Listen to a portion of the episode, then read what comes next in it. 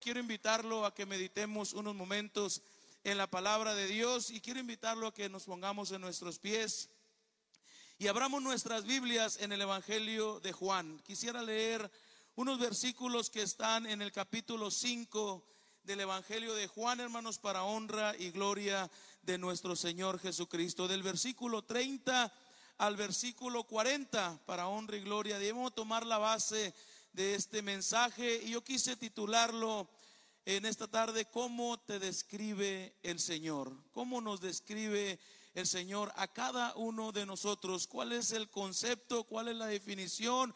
¿Cuál es la mirada que tiene puesta en nosotros? ¿Y cuál es la descripción que Él pudiera hacer de cada uno de nosotros? Así es que quiero invitarlo a que eh, escuchemos la palabra de Dios. Quisiera pedirle que me siga con su vista en el Evangelio de Juan capítulo 5, versículo 30 en adelante, dice la palabra de Dios para honra y gloria de nuestro Señor Jesucristo. Después de leerlo, quiero invitarlo a que oremos unos momentos, a que nos pongamos en las manos de Dios y le pidamos que esta palabra pueda ser de bendición a la vida de cada uno de nosotros. Amén, hermanos. Dice la palabra de Dios, no puedo yo hacer nada por mí mismo. Según oigo, así juzgo, y mi juicio es justo, porque no busco mi voluntad, sino la voluntad del que me envió, la del Padre. Si yo doy testimonio acerca de mí mismo, mi testimonio no es verdadero. Otro es el que da testimonio acerca de mí, y sé que el testimonio que da de mí es verdadero. Vosotros enviasteis mensajeros a Juan y él dio testimonio de la verdad. Pero yo no recibo testimonio de hombre alguno, mas digo esto para que vosotros seáis salvos. Él era antorcha que ardía y alumbraba, y vosotros quisiste regocijarnos por un tiempo en su luz.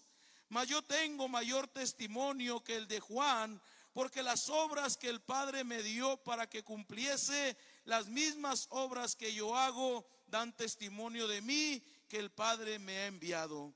También el Padre que me envió ha dado testimonio de mí. Nunca habéis oído su voz, ni habéis visto su aspecto, ni tenéis su palabra morando en vosotros, porque a quien él envió vosotros no creéis.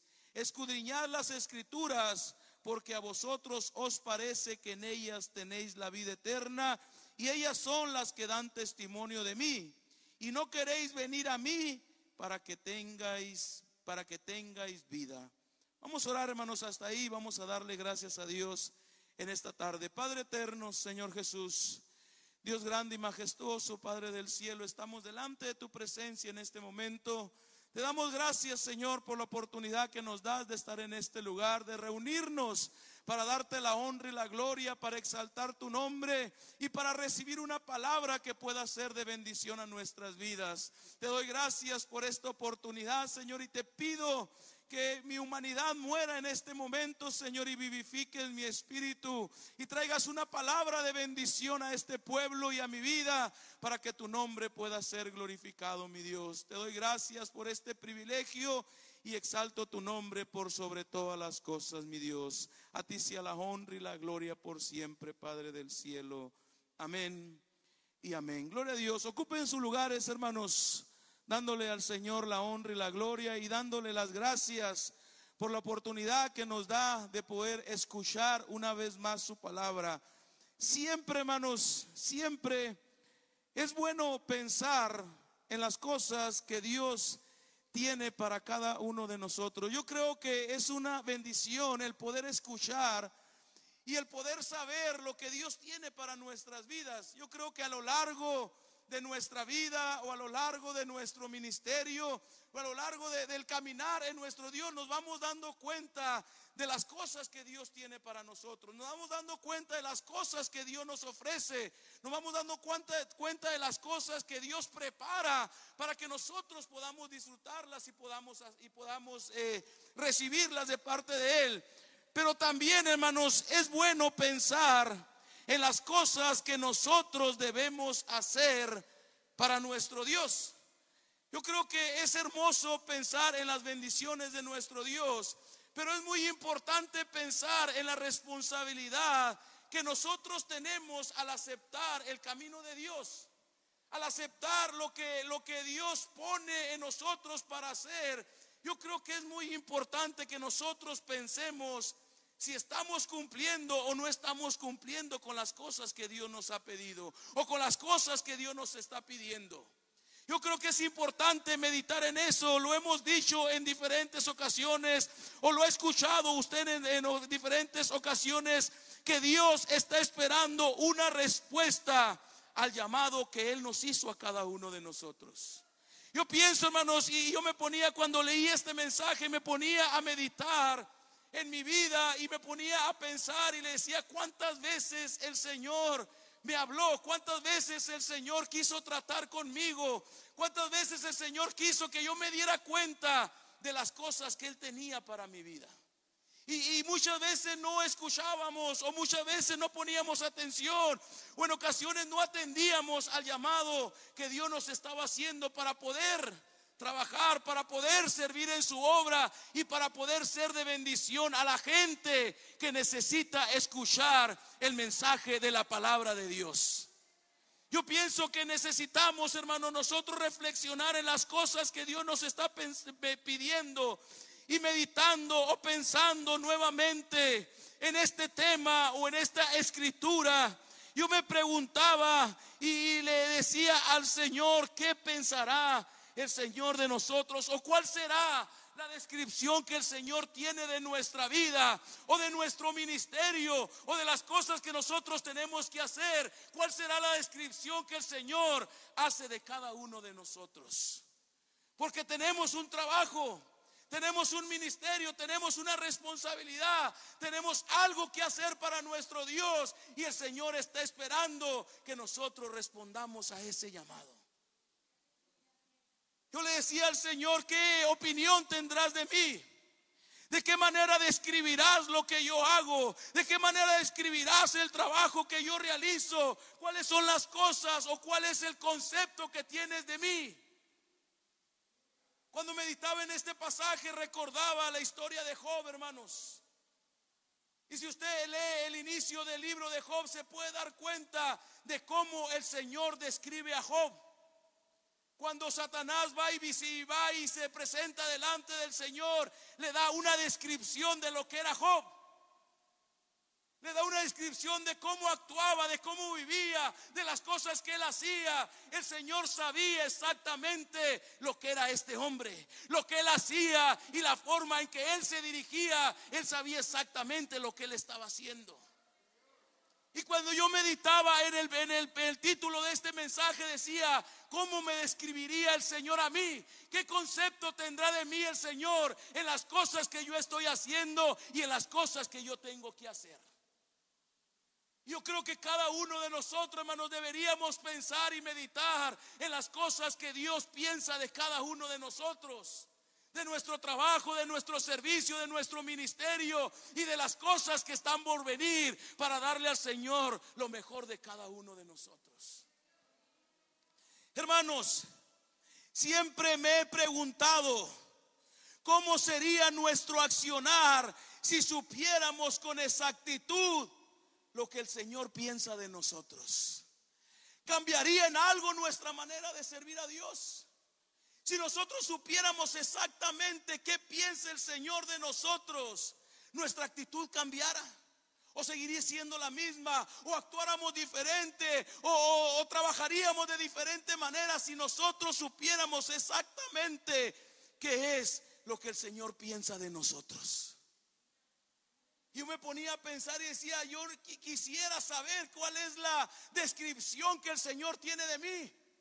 Yo quisiera saber cómo piensa el Señor de mí, cuáles son las cosas que Él ve, que son buenas en lo que Él me está pidiendo y cuáles son las cosas que yo necesito cambiar. Si el Señor me las dijera, creo que pondría especial atención en hacer lo que Él me está pidiendo. No lo dudaría. O quizá no, o quizá no cambiaría, no sé cuál sería mi actitud, pero es bueno preguntarnos cuál es la definición que Dios tiene de cada uno de nosotros. Al ver este pasaje, hermanos, y estudiarlo, y poder meditar en él y miraba lo importante que es la descripción que tenga el Señor de nosotros. Yo creo que es importante saber cuál es la descripción que Dios tenga de nosotros. En este pasaje, hermano, yo miraba cómo Jesús se refería a Juan. Paz de Cristo. Era una descripción que estaba haciendo, quizá no muy extensa, quizá no muy grande, quizá no muy desarrollada, pero tenía un concepto especial de Juan. Y era lo que yo miraba en este pasaje. Qué bendición, hermanos, más grande para Juan, que era saber que al que le preparaba el camino pensara eso de él. El trabajo de Juan, hermanos, era prepararle el camino al Señor. Y él lo sabía. Y él lo decía. Y él lo expresaba que el trabajo que Dios le había encomendado era preparar el camino porque el que venía detrás de él era mucho más grande y tenía más cosas para el pueblo y tenía más bendiciones para ella. Y el trabajo de Juan era prepararle el camino a nuestro Señor Jesucristo. Y dice la palabra de Dios que Jesús se refería a él como una antorcha que ardía y que alumbraba, dice. Le decía al Señor, qué tremendo. Yo cuando oraba le decía al Señor, qué tremenda definición tenías de Juan, qué tremendo concepto tenías de Juan. Era un hombre que alumbraba, dice, y que ardía. Gloria a Dios, aleluya. Yo le decía al Señor, ¿Cómo sería Juan para que pensaras de esa manera de él? Le decía al Señor cuál era el accionar de este hombre para que tú tuvieras ese concepto de él. Cómo era su ministerio, cómo lo desarrollaba, de qué manera vivía, cómo hacía las cosas para que el Señor tuviera algo, tuviera ese concepto de él. ¿Qué es lo que él hacía diferente a lo que nosotros hacemos? Yo le decía Señor, ¿no habrá alguien entre nosotros que piense lo mismo? Es que mi hijo es alguien que alumbra. Es mi hijo es alguien que arde. Mi hijo es alguien que siempre está al pendiente de las cosas que yo le estoy pidiendo hacer. Es alguien que siempre está preocupado por realizar el trabajo que yo le he mandado. Y lo que me llamaba mucho la atención, hermanos, es que el pasaje dice que muchos de los que estaban alrededor de él querían alumbrarse de lo que Juan hacía. O sea, querían aprovechar lo que él hacía, quizá para quedar bien, quizá para cubrirse lo que Juan hacía. Pero dice la palabra de Dios que muchos se querían esconder detrás de él para, para dar o para expresar o para tratar de cubrir lo que ellos no hacían con lo que Juan estaba haciendo. Pero yo sí me preguntaba, hermano, si le decía al Señor, pensando en mi vida, pensando en mi ministerio, pensando en lo que Dios me está pidiendo a mí, yo sí le decía al Señor qué era lo que había en Juan que quizá me haga falta a mí. ¿Qué era lo que hacía este hombre que quizá yo no tenga en este momento? ¿O qué, habrá que tú me estés pidiendo que aún no estoy determinado a hacer para que las cosas sean como tú las estás pensando y como tú las estás decidiendo? Yo me lo preguntaba, hermano, no sé si tú te lo preguntes en esta tarde. Yo creo que si vemos en la palabra de Dios, hermanos, el ministerio de Juan, podemos encontrar las causas o podemos encontrar la respuesta por las cuales el Señor se describía a este hombre de esta manera. Yo creo que si estudiamos la palabra de Dios podemos encontrar una respuesta a lo que Dios nos está queriendo decir o a las cosas que Dios está queriendo que nosotros hagamos. En esta tarde, hermanos, yo quisiera compartir con ustedes algunos personajes que encontré en la palabra de Dios y reflexionar en ellos y ver si no estamos actuando de la misma manera y que Dios tenga una descripción diferente de nosotros a la que Él debería de tener.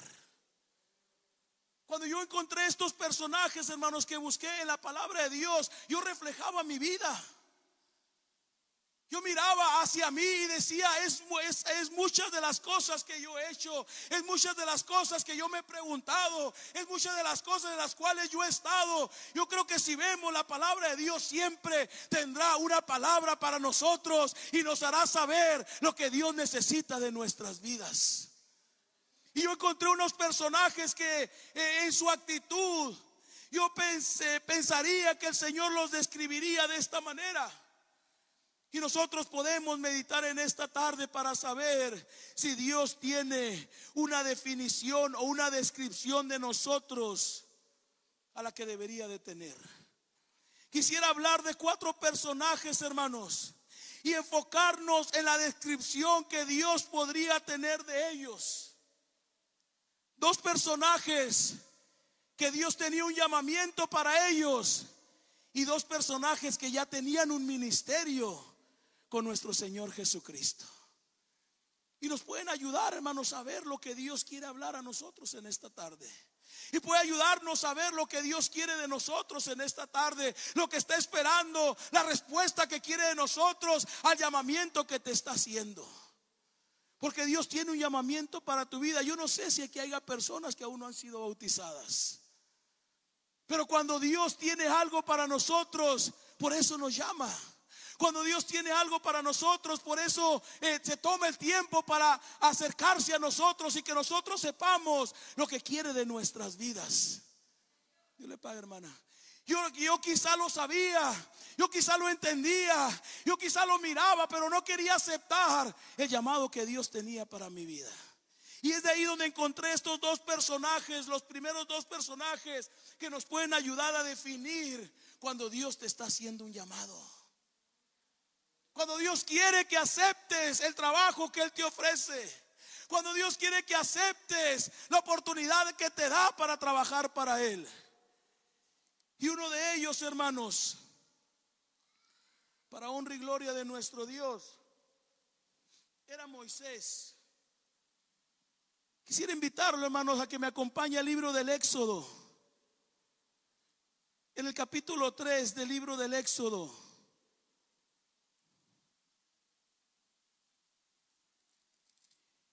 Del versículo 10 en adelante. Dice la palabra de Dios en el llamamiento de Moisés, en el capítulo 3 del libro del Éxodo, habla de cuando Dios llama a Moisés. Y a muchos de nosotros, hermanos, Dios nos ha llamado. Algunos ya nos llamó, algunos ya aceptamos, pero a muchos de nosotros Dios nos está llamando todavía. Está esperando que aceptemos el llamamiento que Él tiene para nosotros. Y dice la palabra de Dios, ven por tanto ahora y te enviaré a Faraón para que saques de Egipto a mi pueblo, los hijos de Israel.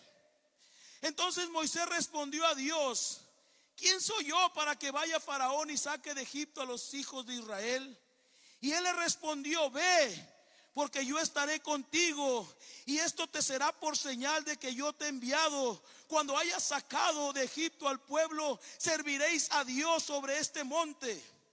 Dijo Moisés a Dios, he aquí que llego yo a los hijos de Israel les digo, el Dios de vuestros padres me ha enviado a vosotros. Si ellos me preguntaren cuál es su nombre, ¿qué le responderé? Y respondió Dios a Moisés, yo soy el que soy. Y dijo, así dirás a los hijos de Israel, yo soy, me envió a vosotros, dice. Hermanos, Conocemos la historia de Moisés.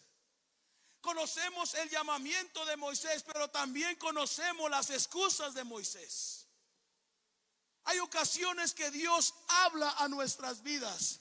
Hay ocasiones que Dios nos invita a trabajar para Él. Hay ocasiones que Dios nos dice lo que tenemos que hacer y por miedo no lo queremos hacer. Yo sabía que Dios tenía un ministerio para mí. Yo sabía que Dios me estaba hablando. Yo sabía que Dios me estaba llamando. Pero yo decía, ¿y si no puedo? ¿Y si no la hago? ¿Y si me regreso? Y si me doy por vencido, había un miedo en mí de aceptar el llamamiento de Dios por las cosas que sabía que Dios me iba a pedir. Porque yo sabía que si aceptaba el llamado de Dios, Dios tenía una tarea para mí. Dios tenía un trabajo para mí. Dios tenía una responsabilidad para mí. Pero yo sabía también que si lo aceptaba, el Señor iba a estar conmigo todos los días hasta el fin del mundo, dice la palabra de Dios. Pero muchas veces el miedo no nos deja aceptar el llamamiento de Dios. El miedo no nos deja decirle al Señor, estoy dispuesto a trabajar para ti, estoy dispuesto a servirte, estoy dispuesto a hacer las cosas que tú me pidas. Muchas veces creemos que la gente nos va a rechazar. Es que mis amigos ya no me van a querer. Es que mis amigos van a decir que ahora soy aleluya, que ahora soy hermano y quizá no me acepten en su círculo. Pero si Dios te está haciendo un llamado, es porque Dios necesita algo de ti y porque alguien necesita algo que solamente tú le puedes compartir. Dios tiene grandes bendiciones para nosotros, pero el miedo nos detiene a hacer lo que Dios nos está pidiendo. Muchas veces dudamos de que pudiéramos alcanzar o pudiéramos hacer las cosas que Dios nos pide. Yo me bauticé en el 2005. Llegué a Texas en el 2006 ayudarle a mi hermano a trabajar en la obra. Acaba de recibir una obra en la ciudad de Garland, Texas. En el finales del 2006 le dice el obispo de ese entonces, hermano Joel Mirel, le dice a Gabriel, ¿crees que tu hermano quiere irse a trabajar en una obra? Dice. Dice, pues tiene un año bautizado. Dice, ¿a poco crees que no sabe? Sí, dice. Entonces mándalo, dice. Mi hijo hermano, hermano, se quiere ir, pues vamos a trabajar. Si ya lo habíamos pensado cuando nos bautizamos, platicado mi esposa y yo le digo, si nos vamos a bautizar es porque vamos a hacer lo que Dios nos pide. Si nos vamos a bautizar es porque nada nos va a detener. Creo que ya hemos visto mucho y nos hemos dado cuenta de muchas cosas. Si Dios nos está llamando es porque quiere que hagamos algo para Él y necesitamos no desmayar. Y hoy te digo, amigo, que si Dios te está llamando es porque tiene algo especial para tu vida y está esperando que respondas a ese llamado para poder hacer las cosas que Dios te va ordenar. Es Dios quien hace el llamado a nuestras vidas, pero muchas veces el miedo no nos deja trabajar para Él. Muchas veces, hermanos, el segundo personaje, quisiera invitarlo a que me acompañe el libro de los jueces. En el capítulo 6 del libro de los jueces. En el versículo 10, perdón, del, del capítulo 6, en el versículo 10 del versículo 10 en adelante, mira lo que dice la palabra de Dios. Y os dije, yo soy Jehová vuestro Dios. No temáis a los dioses de los amorreos en cuya tierra habitáis, pero no habéis obedecido a mi voz. Y vino el ángel de Jehová y se sentó debajo de la encina que está en Ofra, la cual era de Joás Abiercerita y su hijo Gedeón estaba sacudiendo el trigo en el lagar para esconderlo de los madianitas. Y el ángel de Jehová se le apareció y le dijo, Jehová está contigo, varón esforzado y valiente. Y Gedeón le respondió, ah, Señor mío, si Jehová está con nosotros, ¿por qué nos ha sobrevenido todo esto? ¿Y dónde están todas sus maravillas que nuestros padres nos han contado diciendo, nos sacó Jehová de Egipto? Y ahora Jehová nos ha desamparado y nos ha entregado en mano de los madianitas. Y mirándole Jehová le dijo, ve con esta tu fuerza y salvarás a Israel de la mano de las madianitas. No te envío yo, dice. Entonces le respondió, ah, Señor mío, ¿con qué salvaré yo a Israel? Y aquí que mi familia es pobre en Manasés y yo el menor de la casa de mi padre. Jehová le dijo, ciertamente yo estaré contigo y derrotarás a los madenitas como a un solo hombre. Hermanos, Gedeón tenía un llamamiento de parte de Dios. Cuando yo leo la historia de Gedeón, hermanos, me doy cuenta que era un hombre con mucha inseguridad. Porque le pide al Señor que le demuestre que estaba con él. Y él solo demuestra una vez y al final del capítulo, en el capítulo, en el versículo 37 y 38, le vuelve a pedir otra prueba. Y le dice al Señor, Señor, ahora que toda la tierra esté mojada y el vellón esté seco. Y el Señor se lo concedió. Y luego le al Señor, no te enojes, pero dame otra señal. Ahora que sea al revés, dice. Muchas veces, hermanos, estamos inseguros de hacer lo que Dios nos está pidiendo. Paz de Cristo. Dios nos pide en ocasiones algo. Dios nos invita a hacer algo. Dios nos pone en el corazón a aceptar el llamado que Él nos hace. O ir a algún lado para orar por alguien. O hacer algo que Dios nos está pidiendo. Y muchas veces creemos que Dios no va a ir con nosotros. Y si fracaso, y si no pasa lo que estoy pensando, y si no sana, y si no aquello, y empezamos en nuestra mente a trabajar un montón de cosas que creemos que no va a suceder lo que Dios prometió que iba a pasar si nosotros decidíamos servirle y hacer las cosas que Él nos está pidiendo. Estamos inseguros de ese Dios poderoso que nos ayuda, de ese Dios poderoso que nos bendice, de ese Dios poderoso que nos levanta, de ese Dios poderoso que nos da fuerzas. Ese Dios es el que va delante de nosotros como poderoso gigante para hacer las cosas que Él nos está pidiendo a nosotros que tenemos que hacer. Y muchas veces dudamos y muchas veces creemos que no va a pasar. Hermanos, si Dios nos está haciendo un llamamiento es porque tiene algo para nosotros. Yo te puedo decir que hasta el día de hoy, desde el 29 de enero del 2005 que yo decidí entrar a las aguas bautismales, yo te puedo decir con toda seguridad que hasta este día el Señor no me ha abandonado, el Señor no me ha dejado. Sigo con la seguridad de que Dios va conmigo a todas partes. De que Dios me respalde en el ministerio que me ha dado. Que Dios respalda a mi esposa y a mis hijas en el ministerio que ellas tienen. ¿Por qué? Porque estamos seguros que estamos trabajando para el Rey de Reyes y el Señor de Señores. Y la recompensa viene de nuestro Señor Jesucristo. No podemos dejar que la inseguridad nos gane. No podemos dejar que la duda entre a nosotros.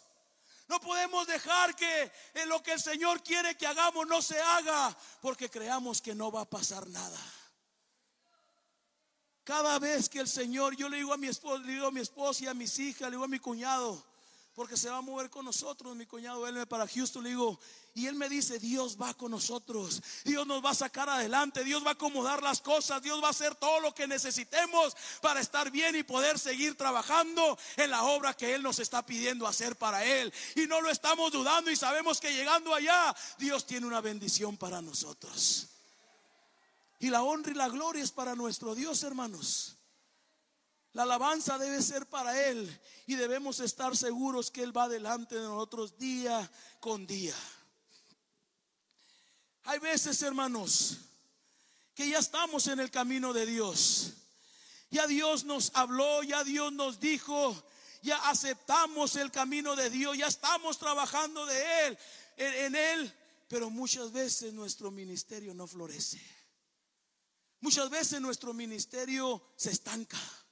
Muchas veces nuestro ministerio no es lo que nosotros quisiéramos. Y no es porque el Señor no tenga algo para nosotros, sino muchas veces porque nosotros somos los que detenemos nuestro ministerio. Yo quiero invitarte al Evangelio de Juan, el mismo Evangelio de Juan en el capítulo 20. En el capítulo 20 y versículo 24 ve lo que dice la palabra de Dios. Dice la escritura, pero Tomás, uno de los doce llamado Dídimo, no estaba con ellos cuando Jesús vino. Le dijeron pues los otros discípulos, al Señor hemos visto. Y él les dijo, si no viere en sus manos la señal de los clavos, y metiere mi dedo en el lugar de los clavos, y metiere mi mano en su costado, no creeré, dice. Ocho días después estaba otra vez sus discípulos dentro y con ellos Tomás. Llegó Jesús estando las puertas cerradas y se puso en medio y dijo, pasa a vosotros. Luego dijo a Tomás, pon aquí tu dedo y mira mis manos y acerca tu mano y métela en mi costado y no seas incrédulo, dijo, sino creyente. Yo cuando lo leía decía, Señor bendito. El Señor le dijo a Tomás, no seas incrédulo, le dijo. La incredulidad, hermanos, detiene nuestro ministerio. La incredulidad hace que las cosas no sucedan. La incredulidad hace que las cosas no pasen. Nosotros necesitamos creer que el Dios Todopoderoso nos está respaldando en las cosas que nosotros estamos haciendo. Le dijo Pedro y Juan aquel paralítico, no tengo oro ni tengo plata, pero lo que tengo te doy en el nombre de Jesús de Nazaret. Levántate y anda. Él estaba seguro que aquel hombre se iba a levantar y le iba a dar la honra y la gloria a nuestro Señor Jesucristo. Dice la palabra de Dios que Jonás, Tomás inmediatamente le dijo Tomás inmediatamente, entonces Tomás le respondió y le dijo, Señor mío y Dios mío. Jesús le dijo, porque me has visto, Tomás, creíste. Bienaventurados los que no vieron y creyeron, dice. ¿Cuántos de aquí no hemos visto, pero le creemos al Dios Todopoderoso?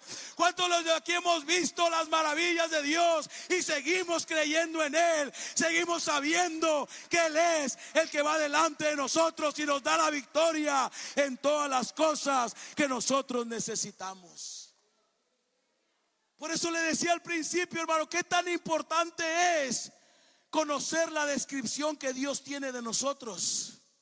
Qué tan importante es saber qué piensa el Señor de nosotros. Imagínense, hermano, que llegara aquí y se presentara y me dijera, ven Esaú, mira, para que creas lo que yo puedo hacer, para que creas que yo puedo sanar, para que creas que yo puedo levantar, para que creas que yo puedo bendecir. Qué triste que me diga, tienes que ser, no tienes que ser incrédulo, sino tienes que ser creyente. Por eso le decía que era importante saber lo que el Señor piensa de nosotros. Yo me ponía a pensar y decía, ¿cómo se sentiría Tomás cuando el Señor le dijo eso?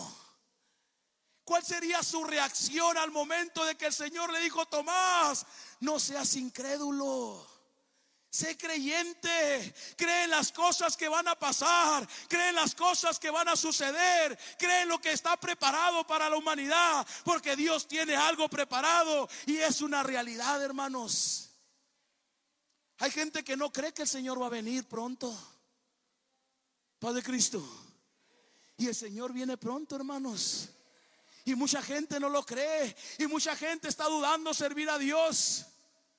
Ahí en Estados Unidos se hizo una estadística que el 33% de la membresía no iba a regresar a los templos.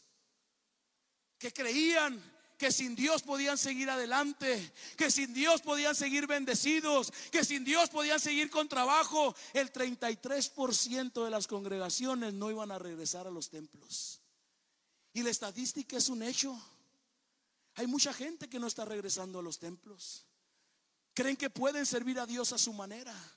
¿O no creen que el Señor venga pronto? ¿O no creen las calamidades que hay para esta tierra para el que decida no aceptar al Señor? Yo no sé lo que puede haber en la mente de ellos, pero muchas veces dudamos de las cosas que Dios va a hacer o de las cosas que Dios tiene preparadas y muchas veces no hacemos lo que Dios nos está pidiendo. Yo creo que tenemos que tomar en cuenta, hermanos, lo que dice la palabra de Dios. Y yo sé que lo tomamos, a muchos de los, o todos los que estamos aquí lo tomamos en cuenta. Por eso estamos en este lugar. Por eso queremos servir a Dios. Por eso trabajamos para Dios. Porque Dios, sabemos que Dios tiene algo especial para nuestra vida. El último personaje, hay muchos hermanos, pero el último personaje que yo quise meditar en él está en el Evangelio de Mateo, en el capítulo 26 del libro de Mateo. del, epístola, de la, del Evangelio de Mateo, el capítulo 26, verso 14. Vea lo que dice la palabra de Dios, hermanos. Dice, entonces, uno de los doce que se llamaba Judas Iscariote, fue a los principales sacerdotes y les dijo, ¿qué me queréis dar? Y yo os lo entregaré. Y ellos le asignaron 30 piezas de plata. Y desde entonces buscaba la oportunidad para entregarle. Hermanos, Judas, si ponemos una descripción, a mejor es humana, pero si ponemos una descripción, Judas traicionó al Señor. Cuando yo leía el pasaje y meditaba en él y me acordaba de Judas, yo decía y le decía al Señor, ¿cuántos hijos tuyos te traicionan? ¿Cuántos hijos tuyos por 30 piezas de plata te traicionan? ¿Cuántos hijos tuyos por un mejor trabajo traicionan su ministerio? Hay, hay, hombres y mujeres, hermanos, con un ministerio hermoso. Hay hombres y mujeres con un ministerio grande. Hay hombres y mujeres con un ministerio sobrenatural en el cual puede Dios usarlos, puede Dios bendecirlos, puede Dios tratar con ellos. Y por una oportunidad de trabajo o por algo diferente económico, traicionan el ministerio que Dios les ha dado. Hermano, yo, yo te puedo decir que he pasado necesidad. Yo te puedo decir que he batallado. Mucha gente piensa que Estados Unidos e-, es muy fácil. No, hermanos. Se batalla, se sufre, pasas momentos de necesidad, pero yo le decía a mi esposa, tenemos que mantenernos firmes porque lo más importante es el llamado que Dios ha hecho con nosotros. Lo más importante es lo que Dios quiere que nosotros hagamos. Lo más importante es lo que Dios nos está pidiendo para darle a Él la honra y la gloria que Él se merece. Dios tiene algo para nosotros y está esperando que respondamos a ese llamado. Pero muchas veces el afán de esta vida, muchas veces la, necesidad que en ocasiones vivimos nos hace que traicionemos el ministerio que Dios nos ha dado. Y no es eventual, hermanos. Muchas veces pasa tiempo y es bíblico. Dice la palabra de Dios que cuando Él le ofreció a los sacerdotes, eh, sacerdotes entregarles al Señor. Dice la palabra de Dios que desde entonces buscó la oportunidad para entregarle. O sea que lo estaba maquinando. O sea que lo estaba pensando. O sea que había, podido echarse para atrás. Había podido desistir lo que iba a hacer. Pero él estaba seguro que eso era mejor. A lo mejor en ese momento después se arrepintió. Pero muchas veces Dios nos, da la oportunidad de reflexionar, nos da la oportunidad de meditar lo que estamos haciendo, nos da la oportunidad de, de meditar lo que nos están ofreciendo, a ver si es bueno. Dice un hermano ahí en Colorado Springs, necesitamos saber hasta dónde es bendición de Dios. Porque el enemigo se aprovecha de todo, hermanos. Y el Señor empieza a bendecirnos y el Señor empieza a darnos y el Señor empieza a suplirnos. Y va el diablo y mete la cola para... Y decimos, sigue siendo bendición de Dios. No, tenemos que ser muy sabios para saber hasta dónde es bendición de Dios hasta dónde tenemos que parar, hasta dónde tenemos que decir, ya no, porque se va a afectar mi ministerio, ya no, porque no voy a hacer las cosas que Dios me está pidiendo, ya no, porque no va a suceder lo que yo estoy esperando con lo que estoy haciendo con aquella persona o con aquella familia o con mi misma familia, ya no va a ser lo mismo. Entonces tenemos que ser muy sabios para saber hasta dónde es bendición de Dios. Yo meditaba, hermanos, en estos cuatro personajes. Yo meditaba en ellos. Y hoy en esta tarde, yo te quiero invitar a meditar en cada uno de ellos y meditar en el ministerio de Juan. Tú puedes meditar en Moisés. Tú puedes meditar en Gedeón. Tú puedes meditar en Tomás.